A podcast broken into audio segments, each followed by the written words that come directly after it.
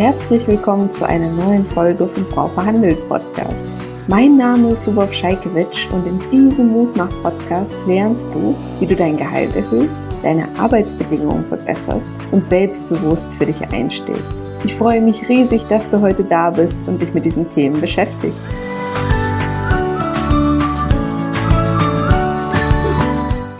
Gehalt du für deine Arbeit und deine Leistung verlangen kannst und wie du den Marktwert deiner Tätigkeit ermittelst, lernst du in dieser Podcast-Folge.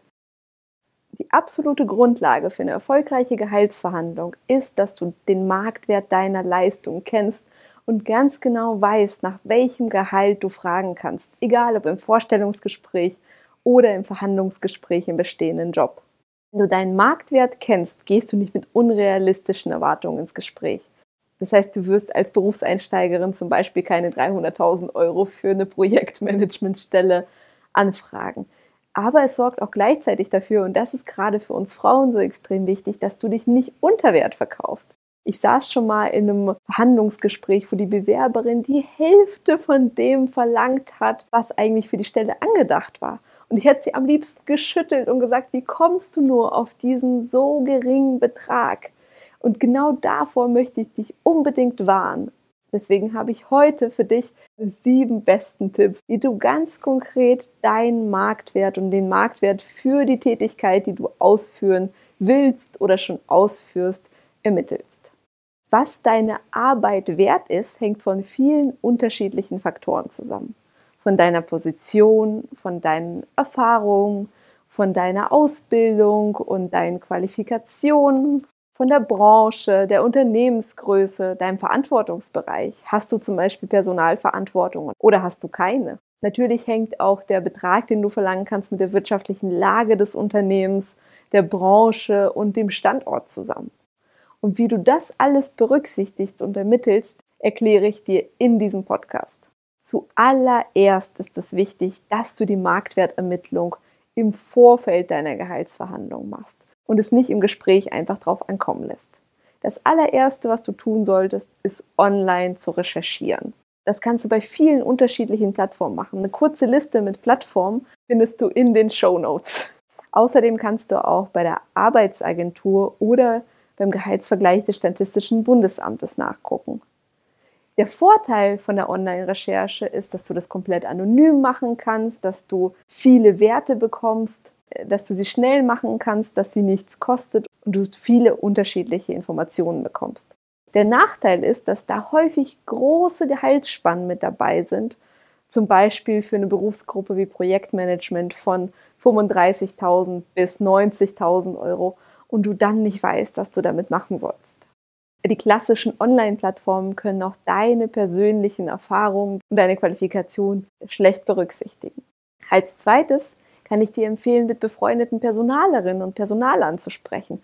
Frag sie, was du für deine Tätigkeit ihrer Erfahrung verlangen könntest und wie sie deinen Lebenslauf, deine Qualifikationen und so weiter einschätzen.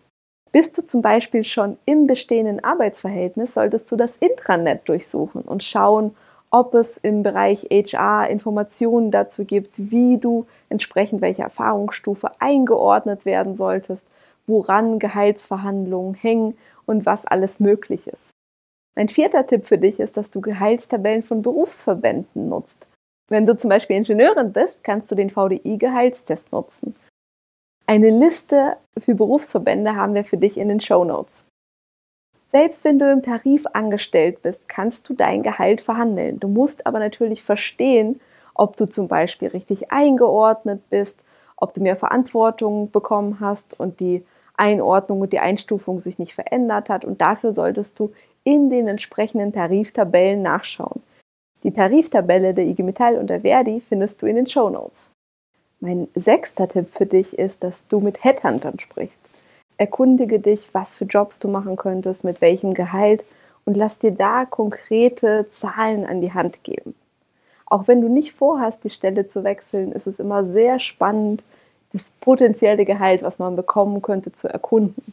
Und solltest du tatsächlich ein Angebot für eine andere Stelle haben, könntest du dieses Angebot natürlich nutzen, um mit deinem aktuellen Arbeitgeber dein Gehalt zu erhöhen und trotzdem dort zu bleiben, falls es dir dort gefällt. Der letzte und siebte Tipp von meiner Seite ist, dass du dein eigenes Netzwerk wirklich nutzt. Sprich die Menschen an, die schon ein paar Schritte weiter sind, die aus der gleichen Branche kommen, Berufserfahrung haben. Erkundige dich in Alumni-Verbänden, vielleicht bei Bekannten oder Freunden, die wirklich eine gute Einschätzung aus der Branche haben und schon einen Schritt weiter sind. Also bei Menschen, die so eine Art Gehaltsvorbild für dich sind.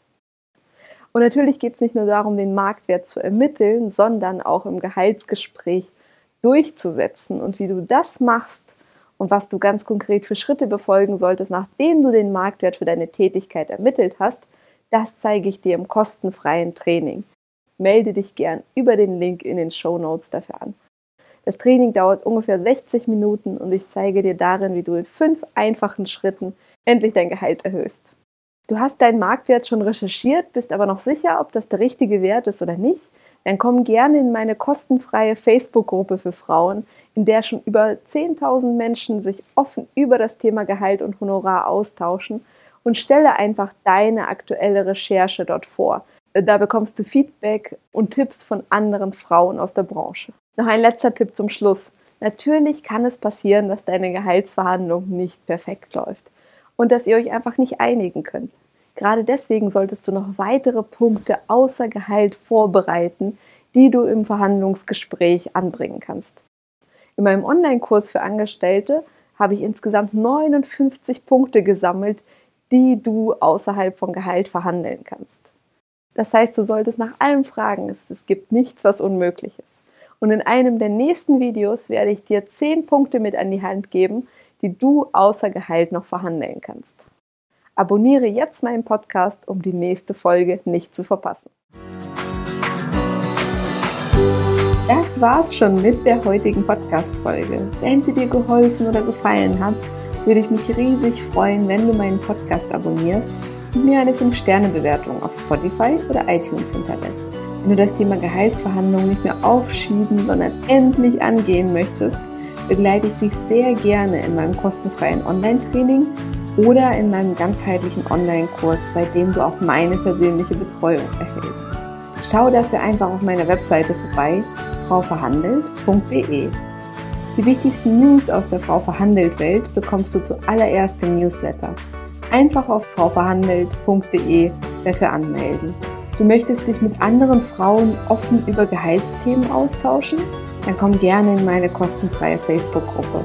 Einfach auf Facebook nach Frau Verhandelt suchen oder in den Show Notes schauen. Regelmäßige Tipps und Tricks gibt es natürlich auch auf Instagram. Du findest mich auch dort unter Frau Verhandelt. Du wünschst dir eine Podcast-Folge zu einem bestimmten Thema? Dann freue ich mich auf deinen Vorschlag. Schreib mir dazu gerne auf Instagram. Bis zum nächsten Mal und vergiss nicht, wer nicht fragt, kann nicht gewinnen.